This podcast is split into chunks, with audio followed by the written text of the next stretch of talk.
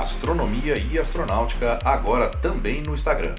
Siga-nos e fique sabendo dos novos lançamentos de e-books e das últimas notícias sobre as missões espaciais e astronomia no Astronews.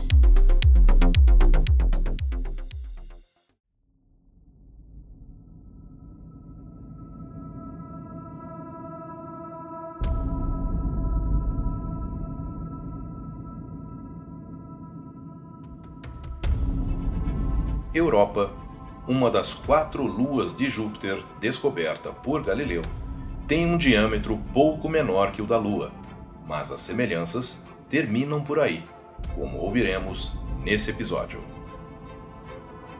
Olá, eu sou Floresberto, apresentador do podcast Astronomia e Astronáutica, e vou levar você nessa viagem.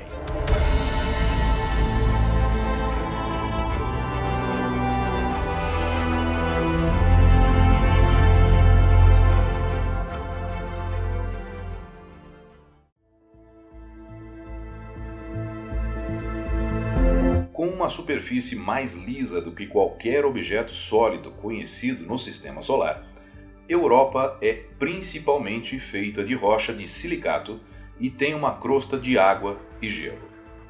A juventude aparente e a suavidade da superfície levaram à hipótese de que existe um oceano em estado líquido abaixo dela e que, por isso, poderia conceber algum tipo de vida extraterrestre.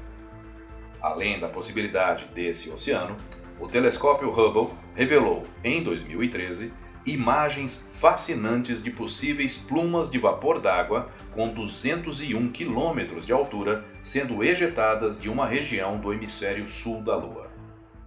Na época, os cientistas permaneceram céticos, pois as plumas registradas pelo telescópio espacial estavam no seu limite de visibilidade. Para piorar, observações seguintes não revelaram nada.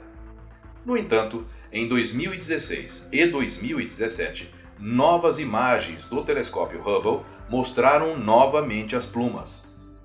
A gravidade de Europa é suficiente para manter qualquer pluma de vapor d'água ejetada próxima da Lua. A sonda Galileu passou baixo o suficiente para detectar as erupções duas vezes, sendo a mais notável em dezembro de 1997. É possível que a sonda tenha atravessado a pluma com uma largura aproximada de mil metros, localizada próxima do equador da Lua. Apesar das evidências, ainda não há como provar que essas plumas são contínuas. Está previsto para 2023 o lançamento pela NASA da missão Europa Clipper, cujo objetivo principal será a busca por algum tipo de vida debaixo da crosta congelada.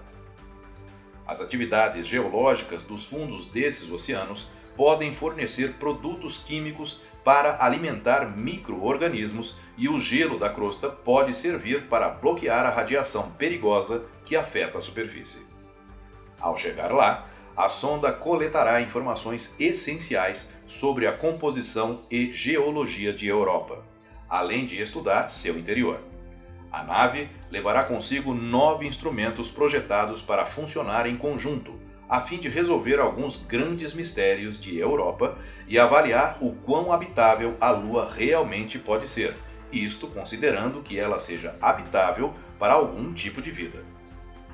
Entre esses mistérios estão coisas como por que a espessura do gelo superficial é menor do que o imaginado e como os sulcos da superfície se formaram.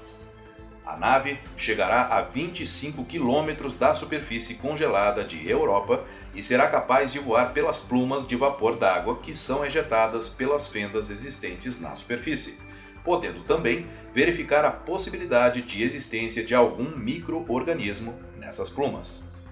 Portanto, essa nova missão poderá revelar se no oceano abaixo do gelo podem existir seres vivos em condições semelhantes às existentes na Terra, já que a Lua tem os elementos essenciais para a vida como a conhecemos: água, calor e compostos orgânicos. Eu sou Floresberto, produzi e apresentei este podcast Astronomia e Astronáutica. Até a próxima viagem.